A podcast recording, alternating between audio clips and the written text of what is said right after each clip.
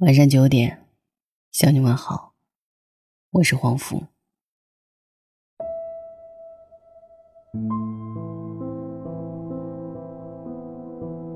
王母曾经讲过一个骗婚惯犯的故事。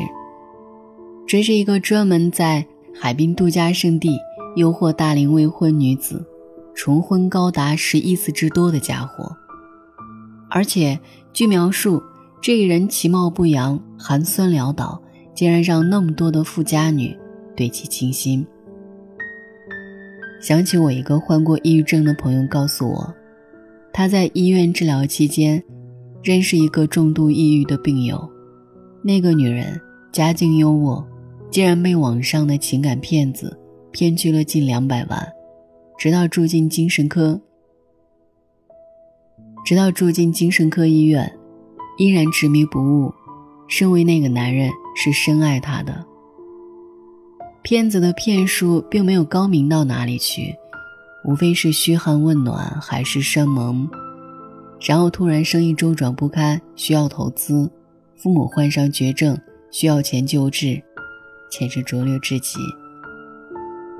可是就这样的小儿科骗术，竟然可以骗到身家清白的姑娘血本无归。还甘愿低到尘埃里，相信那些所谓不得已的苦衷，都是爱自己的证明。江国相知的小说《东京塔》里，男主角是两个高中生，他们都有比自己大十几岁的情人，其中一个男孩一边交往着同龄年轻女友，一边涉猎大龄已婚女人。他说：“大龄女人更天真。”他们不需要付出真金白银和赤胆真心，一句好话就能把他们骗得团团转。而那些被骗的富家女，仅因预示力长大，为何也容易被一颗棒棒糖就骗走？因为他们的心太穷了。心穷，就是一种情感上的极度匮乏，就像一场波涛汹涌的心理饥荒。因为匮乏和饥荒，他们太渴望爱情，渴望婚姻，渴望走进他们自己编织的童话梦境。他们会催眠自己，对那些荒诞和危险选择视而不见，像抓住一根救命稻草一样抓住一个男人。后台有很多女听众深夜咨询，她在孕期遭遇家暴。舍掉半条命生下宝宝，男人更加有恃无恐，一言不合就拳脚相加。他常年伤痕累累，背负着身体的伤痛和精神上的耻辱。他收入颇丰，经济足够独立，却没有勇气离婚。他在三十岁那年，迫于压力走进婚姻，婚礼视频拍出来是一张清冷。而委屈的脸，怎么看都别扭。他今年有了宝宝，却没有初为人母的喜悦。望着十楼的窗户，常常有跳下去一了百了的冲动。他大学毕业，暂时没有找到理想工作，在父母的威逼利诱之下，回家乡小城进了体制内。三年来，每天不是在相亲，就是在去相亲的路上。他说：“现在的生活就像是噩梦。”可是他没有心气再去改变。很多女人就这样生活在隐形的泥沼里，她们仰望着天空，渴望繁星，却最终失去争取好生活的勇气。我终于明白，那种挣扎和放弃，其实来源于内心深处的恐惧。恐惧什么？恐惧未知，恐惧变数，恐惧努力过后是一场空的结局。而这恐惧的根源又是什么呢？是心太穷。心穷是一种短视，意味着思维的局限、眼界的狭窄、判断力的偏差、信念的不足。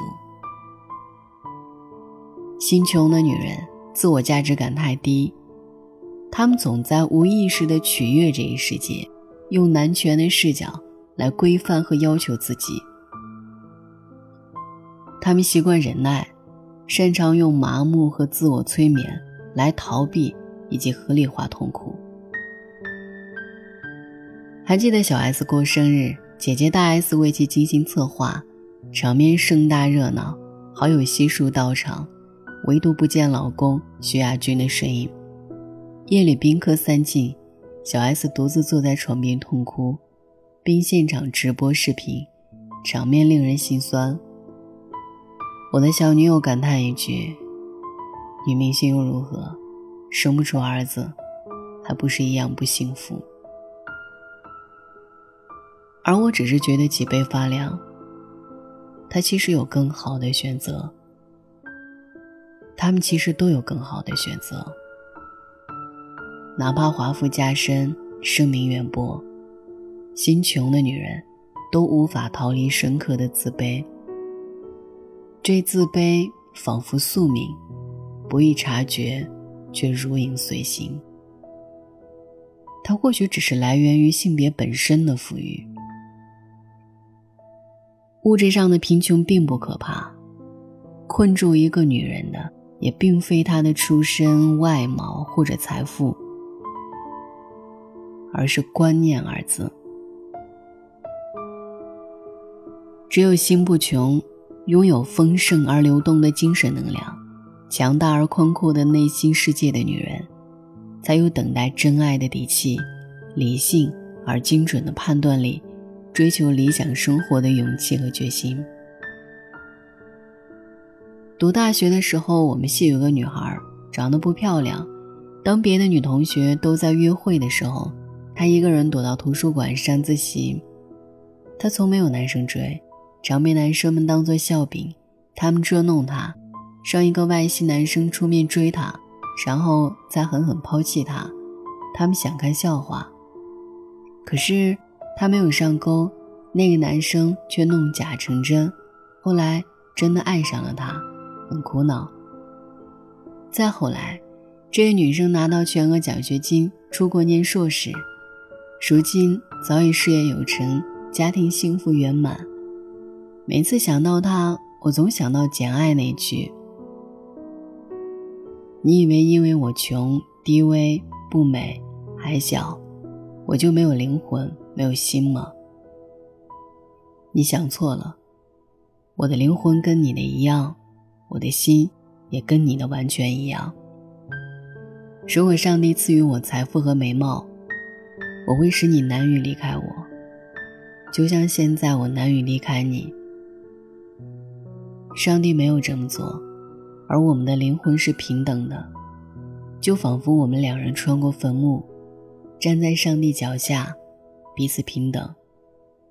本来就如此。另一个女人，在父亲的酗酒、家暴和贫穷中长大，可是她没有变成问题少女，甚至比一般女孩都过得好。她一边打工一边读书。攒够了钱，到巴黎学了他最喜欢的服装设计，有一个三观合拍的灵魂伴侣。你看，都说性格决定命运，决定性格的又是什么呢？是观念。孤影自怜、委曲求全、一叶障目、圣母心、公主病，都是心态穷的观念。心穷的女人都走不远，她们被狭隘的认知和观念拖死了。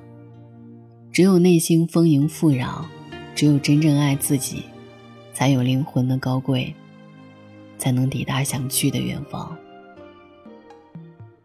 别怀疑，你最珍贵。晚安。你不过给了一点。温暖，我就忘了吻别的冷淡。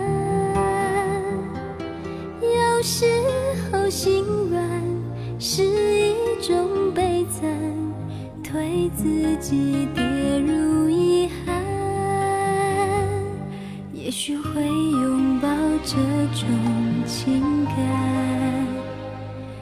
最开始的抉择有关。有时候敏感是一种负担还思绪凌乱不安。我是